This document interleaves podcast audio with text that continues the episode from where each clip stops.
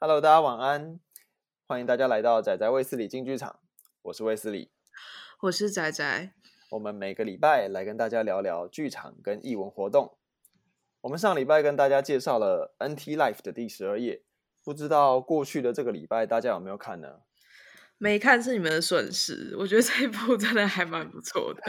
真的没，我觉得没看真的是趁我不知道你有什么机会了，但是你损失了很大很大一部分的人生。 我们讲的话讲的好重哦，但是我觉得疫情看这个好舒压哦，超舒压的，我就是看一个喜剧，我真的我真的是笑到翻掉啊。我看的时候，你知道第十二页虽然蛮长的，它这一次有将近三个小时，两个小时四十几分钟，嗯，但我从大概半半个小时之后就开始笑，然后一路就是看到一看到我就是一直在笑。嗯，真的蛮精彩的。而且我第一次看现代版，就是之前都是古装的，哎，你之前看的那个全男全部男生演的那个版本也是古装哦。那是古装啊，那是蓬哦，蓬裙，啊，对对对，蓬蓬裙那对是，对古装古装古装，对。现代版觉得怎么样？现代版我其实一开始是觉得那个女扮男装有一点诡异，因为哦现代人的衣服就是没有分的那么明清楚， 对不你说对？它在基本男上装就是男装跟女装的切换吗？对，它基本上就是一个把头发弄短这样子。哦，对对对对对对对，没对错，，但那个人那个女那叫那算女主角吗？女主角对对，女主角很会演，她后来有说服我，而且公爵 公爵怎么样？公爵好奇怪哦，你说的是女主角服侍的那个公爵，男公爵吧，对不对？对，他是公爵对啊嘛，应该不是男爵，对，我觉得他有点，他有点窝囊， 他到现代是一个就是开着跑车，然后看起来有点愚蠢的人欸呢。对啊。一开始看到他的时候，他就开着跑车，他的仆人骑着那个重机出来，然后就对，就跑到那个那个女贵族家里去送花跟送小熊抱枕，看起来超活 的、啊，超奇活怪到的。爆啊！我就觉得，就是你看，你跟我想象中第十二页的男爵就是不太像啊，你没有这么优雅，你好挫、啊，我完全不懂为什么女主角会爱上他。对啊真，的，好不好？ 我们要相信这个世界上有真爱。哎，你要重讲刚刚那句，好像不见了，哪一句不见了？就是相信这个世界上有真爱的前面。相信哦，因为那一句我不知道该怎么形容那个这一对恋情啊， 太这一对恋情来的太太莫名其妙了。对，就是也没对有没有要解没有嘛要解好语。那对可以，第十二页的舞台其实还不错，我蛮喜欢的。它的舞台哈、是一个大的金字塔，就是是一个三角锥，然后最中间最高嘛，然后三三片类似阶梯这样走下来，然后所以它其实有三个场景可以切换。对，然后整个舞台是一个旋转舞台，就是我们常见的那种圆形的，嗯，然后它就是可以转，然后直接切到另外一幕，这样再转切到下一个场景，嗯所以可能是男爵家、女呃女公爵家门口，或是 party，然后再转就可以到就是什么庭院之类的。然后它的那个那个楼梯跟楼梯中楼梯底下啦都有门，嗯，所以很容易的可以做那个不同不同场景之间的穿插，所以设计的还蛮还蛮精巧的，然后很方便使用，这算是舞台设计设计的很不错的地方。这样转场超顺利的，然后它整个舞台，呃，中间是那个旋转嘛，跟那个跟跟那个金字塔，然后它的舞台的右上角，大概在二楼的地方，它放乐团。偶尔真的台上变成就是纯粹是音乐的时候，它好像会打光在乐团，所对以观会众看也会到看乐到。团对对对，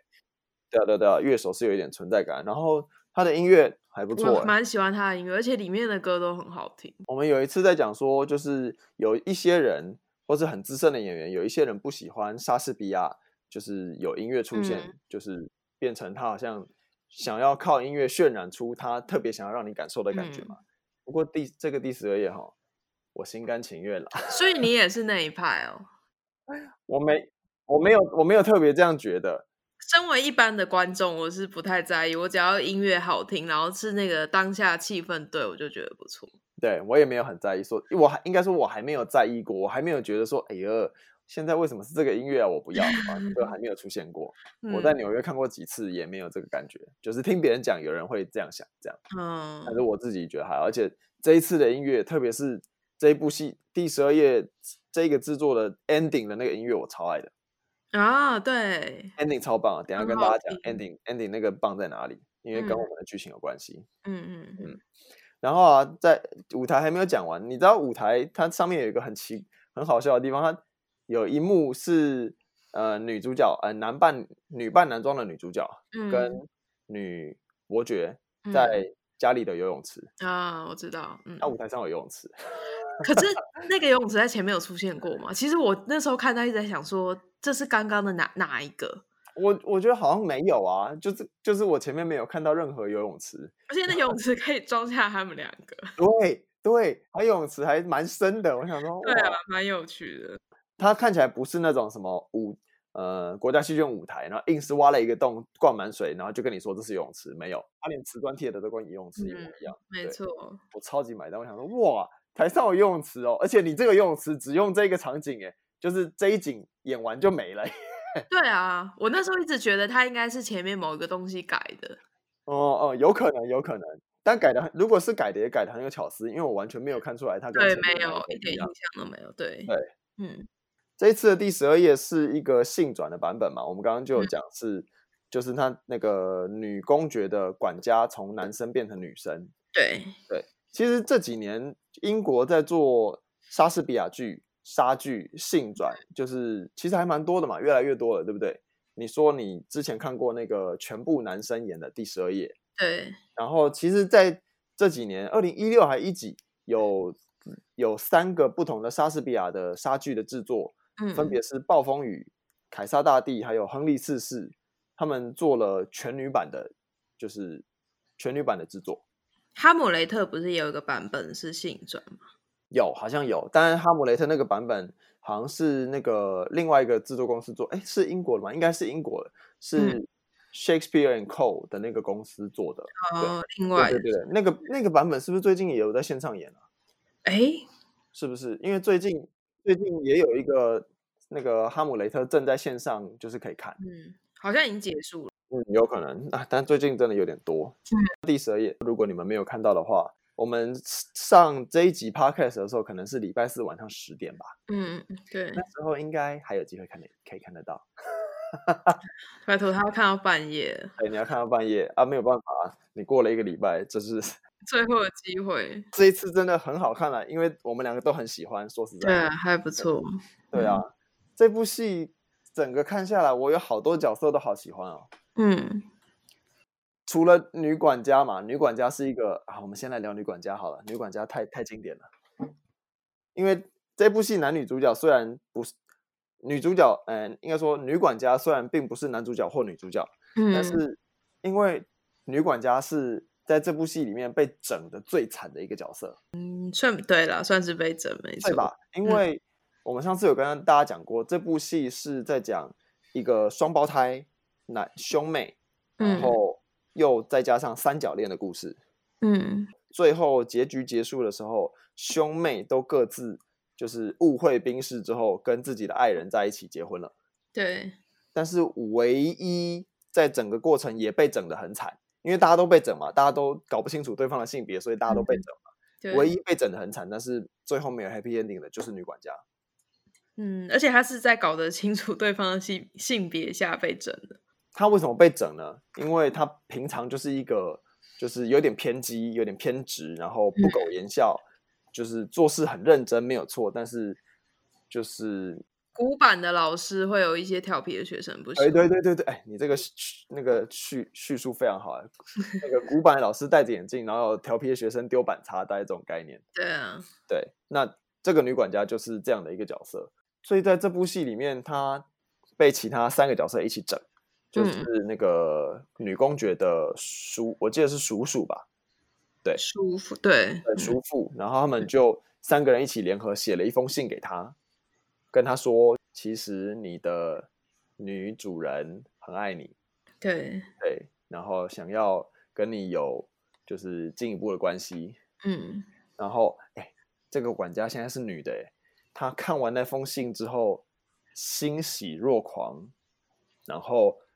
高兴到决定要出柜。 一瞬间就决定要出轨，对，哎、他做了很大的突破、在这个角色在这个 moment 做了很大的突破、哎，即便他们的时空背景是现代，他嗯，决定要突破，决定要就是跨越阶级、跨越性别，去嗯喜欢，就是接受女主人的爱。结果最后发现是一场误会，然后自己下定决心的这么久，一一场空，完全是被对羞辱啊！好像很可怜欸的、这样讲起来，虽然我觉得很好笑，这个角色我们都很喜欢，但他其实这样整个看下来，其实是蛮可怜的，因为就他没有得到就是他心中想要的东西，而且他也回，而且他也回不去了。嗯，对，已经啊大家都知道了，对啊，但是嗯我还是要好好称赞一下这个这个演员。这个嗯演员她是一一个英国女演员，叫做 Thompson Greg。然嗯后她里面这个角色有两个很大段的独白，就是几乎就是她一个人在演。嗯，一个是她收到那一封假的信，然后对欣喜若狂在花园里面就是喷水池里面就跳舞，那段很厉害，那段很长、欸，那段超长的，那段很猛哎、那个是一个好现场版的一镜到底，对，而且那个很那个很厉害，因为你完全看得出来他心中的转折。他从还没拿到信，就是很、很那个什么偏执洁癖的在整理花园啊，这个东西，这个花盆，这个往右少了五度，转过去，嗯这个花盆不够对齐，再转过去，然后哎，我发现了一封信，然后这封信里面写着啊，女主人喜欢我，她想要跟我在一起，然后他就开始就是内心小剧场，因为你也知道莎士比亚的那个台词里面有非常多象征的东西，好比说啊，你就像我的太阳，你就像我的月亮一样，这样的就是象征譬喻的台词在里面，所以对，所以那个台词都会拉得很长。嗯在这么长的台词里面，他做了非常多事。他一对一面跟观众叙述就是那一封信的内容，嗯，然后一面可能另外一面又会跟另外一边的观众叙述他在看到信之后，他心中欣喜若狂，是像鸽子飞出来，或者像太阳正在照射他的头顶，或是什么。然后最后他就在喷水池里面跳舞，那一段笑到翻哎、我整个快笑死了。他怎觉么得会很厉害欸，在他怎么嗯尤其是在喷水池里跳舞，那真的超级厉害。对啊，他怎么可以这么活灵活现？然后我就看，我就看到是一个就是被恋爱冲昏头，然后决定要打破一切枷锁，然后开心到不行的一个一个古板的。我必须要说，我第一次看到他的时候，就第一个这个角色刚出来的，我第一个印象觉得这个女生根本就是女版的史内普吧，不要这样，史内普很棒，好不好？ 她也很棒啊， 因为鹰钩鼻蛮像的。哦，你说样子，对，样子很像，然后讲话的那个语韵跟神态有点像，嗯，就是不苟言笑，讲话很冷。我觉得他喜剧的肢体语言其实很棒，因为像他最一开始，他的主人叫他拿戒指对，去给那个女主角嘛，嗯他们那段有一段是他们两个没有对白，都是用动作，对啊，你记得吗？我觉得那段也很厉害欸，而很且好是有笑趣的，很好对笑哎、对啊，他们都不说话、啊，就一个动作，全世界都知道他在想什么。为什么好笑？是因为平常我们生活其实就会遇到这样的状况，他做了一件事情。然后他跟着做了一件事情，然后什么话都没有说，但是两个人突然都懂了，然后旁边的人看如果也懂了，就觉得这件事超好笑。现场观众真的是笑到烂啊！我就一直听到大家在大笑。真的还蛮不错的，很好，很有趣。而且那一段完之后啊，那一段他就是在喷水池里面跳舞，然后最后 最后欣喜若狂的冲离开那个花园，就是全身湿透了，然后 什么之类的。嗯，下半场一开始，他就他就去找了他的女主人，然后想要回应她的示 爱。他全身穿了一个亮黄色的紧身衣，大那个叫什么啊大蕾丝不是大蕾丝，那个那个白色的罩衫，但就是一个有点像礼服感的那个罩衫，就是有点蛋糕裙摆的造啊、对型，对对对对对对，你讲了一个很精确的词，那个叫蛋糕裙。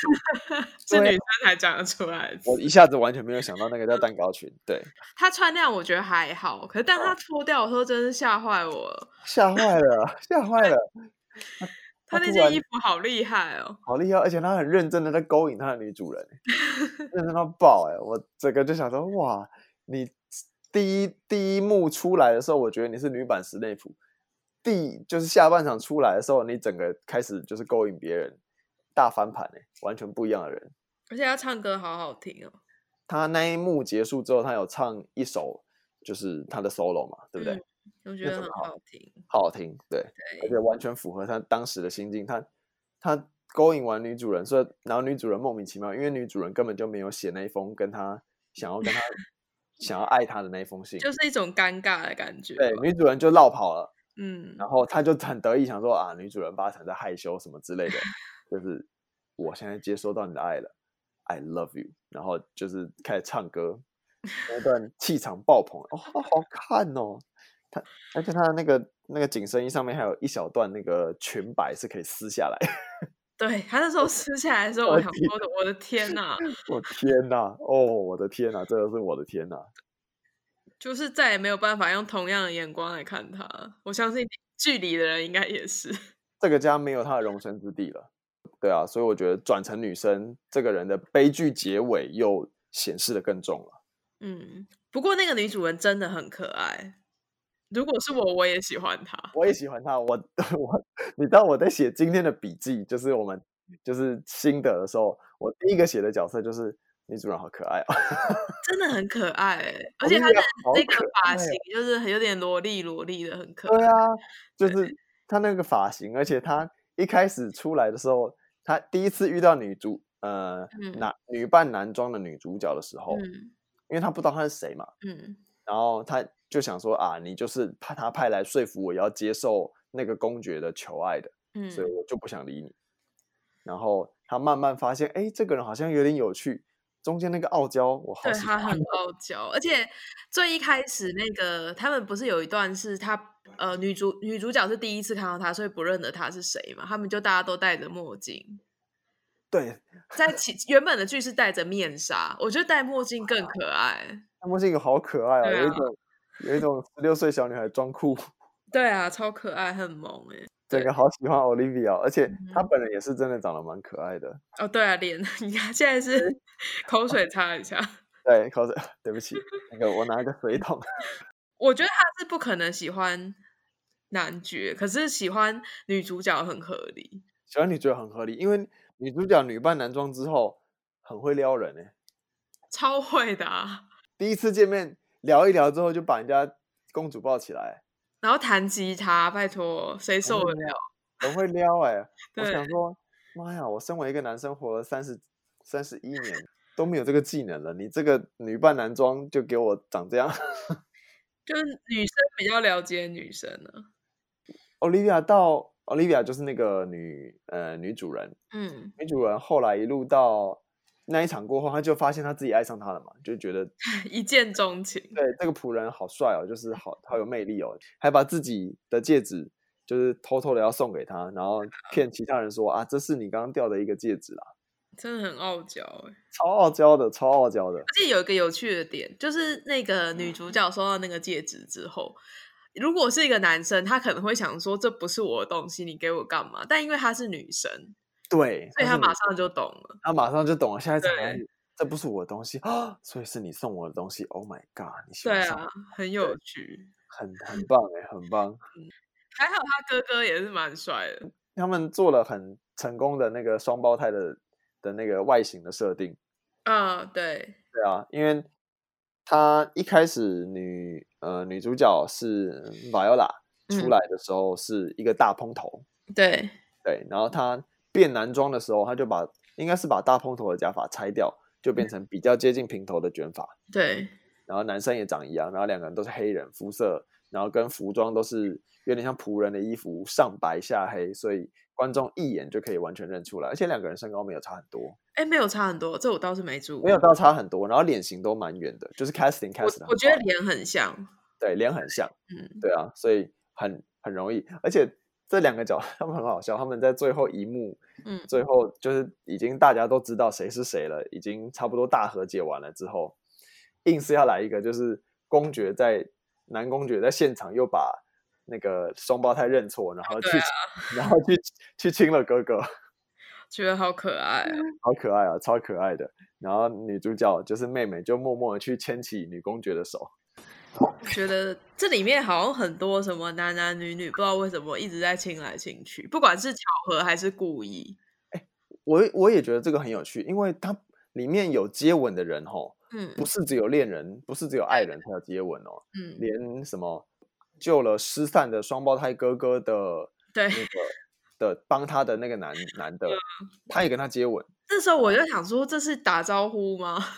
我想说，为什么？就是你你们互相帮助完，然后要 farewell 要再见的时候，哎，不不是不是 shake hand，不是拥抱，哎，接吻哎。或许可以去查一下，他们这样子如果有什么疫情，一定会传染的很快。 你说说的是就是大家就是病毒交换的体液的那个部分对，啊，拱手不握手，好不好？今天怎么闻？然后所以然后就可以，然后就要接到什么西班牙大流感之类的事情嘛。 对嘛？你看就是这样子，真的是不行。我其实蛮喜欢外国人的这个这种身体语言。你说热情的感觉，对啊，因为很容易可以直接拉近人与人的距离，所以你看我刚刚很困惑， 因为我觉得其实我蛮喜欢这件事的。啊，真的哦啊，因为我我比较就是宅宅宅的人，比较不擅长跟人家接触，所以这件事对我来说是非常奇怪的。啊，所以如果好比说你去欧洲，法国人想要跟你避暑，就是亲脸颊，亲我会左边亲右边我，就觉得蛮烦的，最好是传简讯给我就好。 你还不是从你那个退后的距离太远了吧？ 从亲脸颊直接到变成手机，要这样子，我真的觉得很尴尬。解释一下为什么我刚刚会左右为难，因为我很喜欢比较近距离的肢体接触，对我来说是有一些安全感跟一些友好的感受在里面，哎、其实我刚认识你的时候，觉得你离人都好近哦，因为我就是这样的人、真啊，的很害怕。吓到你了是不 是？你其实也没有没有怎样，就是你讲话，反正就是，然后你又很高，就有一种被笼罩的感觉，所以所以可害能就是羞因为你喜欢，也不是害羞没有害羞，那我就失败了啊！不是啊，哦，没有还好。又补我一枪，完全没有要给我台阶下，可恶！我就是很喜欢跟别人距离比较近，所以其实有很多人会说我跟别人没什么距离，或是有人会说我比较容易跟女生没有距离。但你这样讲，我就觉得蛮可爱的，就是配上你之前的行为，就会觉得很好笑。哦，对，好吧，这个可爱路线，那我就比较可以接受，稍微比较比较中立，比较 n e 你也没有办法像女主角那么会撩人，就算了 吧。会撩人，我现在就不用坐在这边了啦。 哎自自暴自弃，不是啊，跟跟有没有坐在这边录 podcast 没有什么关系。我说就不会现在还是单身了。哦，大家如果有什么对她有兴趣，可以寄那个私讯给我。我跟你说，你下礼拜整个礼拜都没有收到私讯的话，你绝对不要 告诉我。请做成主图 好不好？面试要主图，那我那个我们这一集 podcast 的那个 cover 我就放我的照片， 好烦哦！就不要不要打什么仔仔卫视里进。没有，我跟你说，那结果这一集又没有人点进去，所以没有人知道这件事。 对，总之我是觉得这部真的还蛮不错的。嗯，对啊，那个性性别的转换，我们刚刚聊了一下，发现其实是有一点差异的。对他最后结局的走向，跟这个角色心中内心的挣扎，其实是有多压上一层意涵在里面的。比嗯起原本是男生的角色，这个导演他叫 Simon Godwin，他之前其实 NT Life 还导另外一部戏是那个《凡人与超人》。《凡人与超人》，我之前有看过他 NT Life 的人的评价，好像也蛮高的。嗯，对啊，之后不知道他们如果有出的话，我们再来跟大家介绍。他现在一直在出强档啊，像下一档竟然是科学怪人，你知道台湾那时候是抢票吗？我没买到票哎、科学怪人那时候台湾上的时候有两个版本，哼，对，是他们两个轮流演，对，然后我看了另外一个版本，因为我没有买到 Benedict Cumberbatch 的版本，当然喽，因为他的版本一定比较强。你对怎么抢得过迷 妹呢？我对啊，所以我就没有买到，嗯，但另外一个版本也很好看。接下来下礼拜要上的科科学怪人，嗯他呃原名叫 Frankenstein，就是、嗯然后翻译成中文叫科学怪人这样。这一对，部是二零一零年那嗯个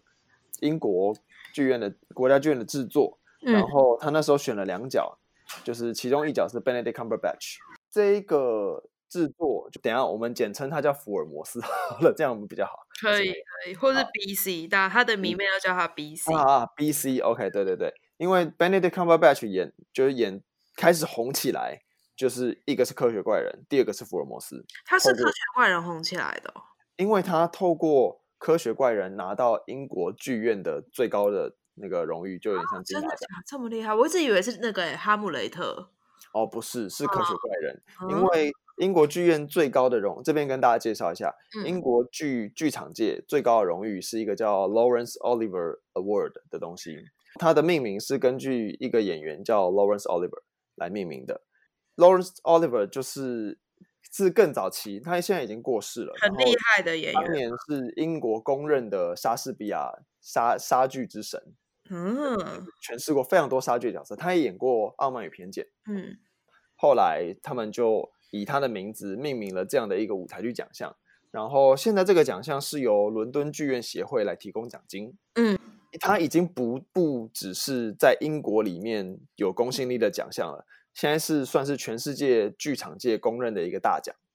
所以其实地位跟 Broadway 的百老汇的东尼奖几乎是一样的。呃，所以他是要演莎士比亚系列才能够得这个奖。哎，没有没有没有，只是就是以他的用他的名字来命名舞台剧界的这这么一个奖项。这样，话说回来，B C B C 就是二零一一年的时候演了《科学怪人》，拿嗯到 Lawrence Oliver 的最佳男演员。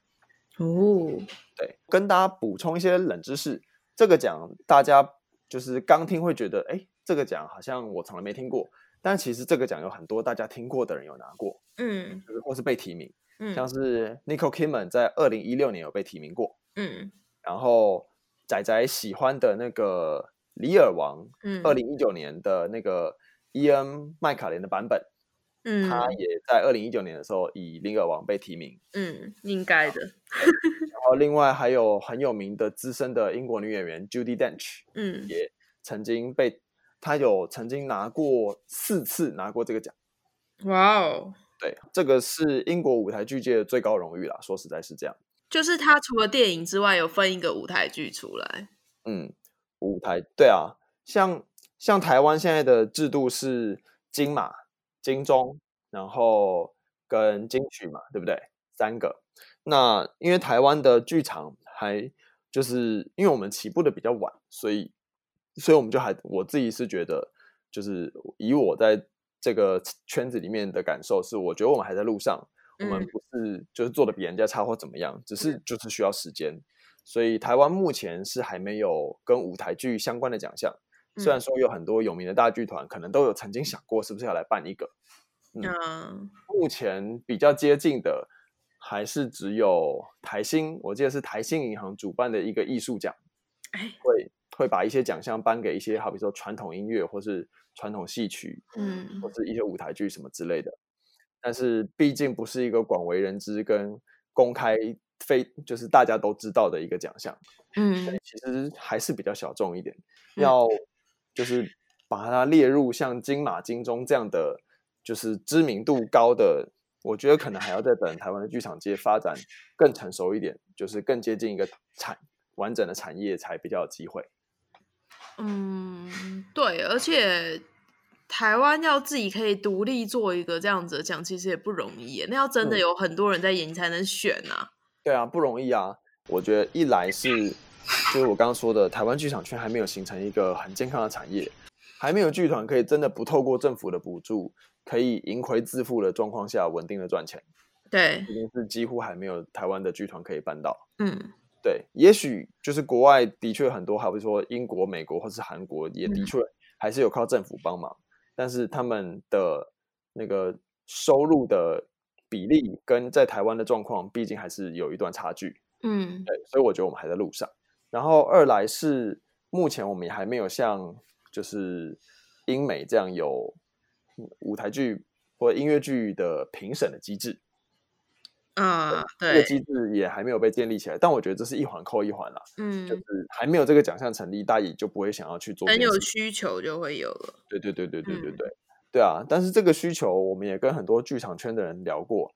都很常会拿韩国的音乐剧圈来做台湾的借鉴，就是哎，亚洲人家韩国也做起来了，现在韩国首尔有就是以百为单位的小剧场，嗯，那怎么怎么办到的？就明明我们都是在亚洲地区，然后是他们有很妥善的规划吗？什么什么什么之类的。但其实后来跟几个就是韩国来的导演啊、演员聊过，就是他们也觉得，其实真的是有一点靠机缘。当初他们有一部戏爆红，爆红到有韩国的，就是企业愿意投资该剧场。娱乐的习惯不一样，对对对对对。对，都有差。嗯，所以就是当然，我们平常也要累积一下我们自己的我们戏的品质啊，做戏的实嗯嗯嗯力，还有我们就是软实力、硬实力，我们自己都要花时间累积。对啊但，是能不能有机会有突破性的发展，有的时候还是嗯很靠就是天时地利人和。对啊，但机会是给准备好的人嘛，所以嗯准备好就是了。做的真好，没 错，你这个结论我很喜欢。 那呃，我们来稍微介绍一下这礼拜的科学观。虽然我觉得这应该大家小时候都知道这个故事，对不对？仔仔来告诉我们一下科学怪人的故事好了。科学怪人的故事其实非常简单，他就在讲一个科学家，那他想要用科学的方式去创造一个生命，那他就去墓地里面找了一些尸块，然后把那些尸块凑在一起，最后真的创出了一个活的东西。那那个嗯活的东西就是怪物嘛，因为它是由各式不一样的，可能拼的不是很好的尸块拼在一起的。虽然它长得很不像人类，对，它就是长得很奇怪，然后因为它的容貌，所以它在世界上就是非常的不受欢迎。就是嗯除了它的主人对它很坏之外，那社会对它也非常的坏。哦，它主人也对它很坏。他主人看他就是主人就是欺负他，因为他本来就只是想要一个实验品嘛。他其实哦嗯我觉得有一点点在讲阶级耶。嗯，嗯，哦，歧视之类的事情吗？其实那个主人叫什么名字我已经忘了，反正就是他他他的主人的那个角色，其实我觉得有一点点像是反派，他在压榨 科学怪人。啊，对科学怪人他其实是想要好好的在这个世界上生存的，可是是因我为他的外貌啊什么，然后大家都排挤他。对，因为他也没有什么很大的野心，想要统治世界还干嘛，嗯就没有这回事嘛。他其实只是想要，他的最终的目的是，只是想要当一个平凡的人这样活着。而且他很厉害，他才出生没几天，他就已经可以像人类一样 哦，做很多事情。对，对，然后但是嗯、呃社会跟主人就是偏偏没有办法好好的对待他，所以他最后就生气，他最嗯后就开始反击。对，嗯，他最后好像反击的力道很强烈，他最后是不是很多人都死了？对，就是嗯一个高高在上的阶级统治者被下面的人反抗的故事，因为他其实创造出了一个很强的生命。哦，对对他不对，但力气大，然后他也不笨嘛。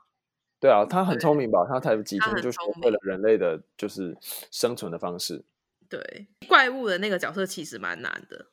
对，蛮难的。对，而且我记得在舞台上，大家他演的时候，他会把怪物怎么样从被创造出来一个不具人的形象的样子，然后到他学会人怎么活动的这个过程，一路是用没有台词的方式呈现，因为他那时候还不会讲话，嗯，好好，对，一就开始他不会讲你话啊就。看到他从就是比如像爬虫类开始成长成双脚可以站站立的人类。嗯，那一段真的还蛮好看的。我那时候看小说的时候，我有哭哎、因为我觉得哦他好可怜哦，哦因为，他一开始很喜欢他的主人，对对，结果他啊主人对对他这么坏，然后大家又对他这么坏，对啊，他说实在，他最后也是因为经历过这么多烂事，所以才受不了。对啊，他一开始也是试图就是要好好就是消化这些事情的。嗯，所以还蛮期待 B C 会怎么演，他真的很会演欸、一开始我没有很喜欢他，可是我看了一些他的作品之后，觉得真的是好吧，真的是了不起，嗯，对啊，人家当年拿了 最佳男演员。而且是用这一部拿的，所以对感用觉应该是超级厉害。对啊，这嗯部下礼拜必看，打个对勾。嗯，那个 check box。这《科学怪人》这个故事，最后再跟大家讲一下，它的因为它是小说改编的嘛，嗯它其实是算是科幻小说的始祖，因为当啊它它最早是一八一八年出版的嘛，嗯然后在那之前就是看了一下历史文献资料，也不是文献，看了一下资料，嗯，就是在那之前没有什么科幻小说，它就是公认为是科幻小说的始祖这样。从嗯那之后就开始有很多不同的出来，而且她是女作家写的小说，我觉得女作家写的故事通常比较细腻，她的嗯内心会描写的比较多。这个女作家叫 Mary Shelley，、嗯是一是就十八十八世纪的一个女作家。嗯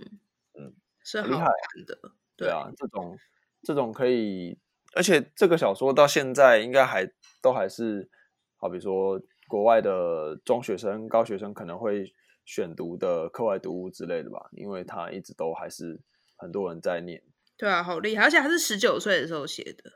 哇，这么年轻哦，对对，好像是很小，应该是十九，很小的时候写的。好厉害啊，才女， 才女，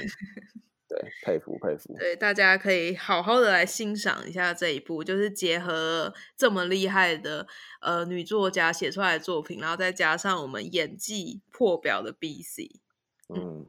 两个加起来啦，不会不会让你失望啦，好吧？好啦，那我们这礼拜应该就跟大家介绍到这边，十二夜加科学怪人。那这礼拜的科学怪人是一样，跟前几个礼拜都一样，是周五的凌晨三点会上，所以看一下日期，哎，这礼拜五是几号啊？这礼拜五是啊五、月一号，OK。所以五月一号凌晨三点，新的一部 NT Live 科学怪人会在 YouTube 上线。那嗯我们会在就是简介的地方放那个 NT Live 的连接给大家，大家如果懒得搜寻，就直接在我们的就是 Podcast 上面点连接就可以了。嗯，那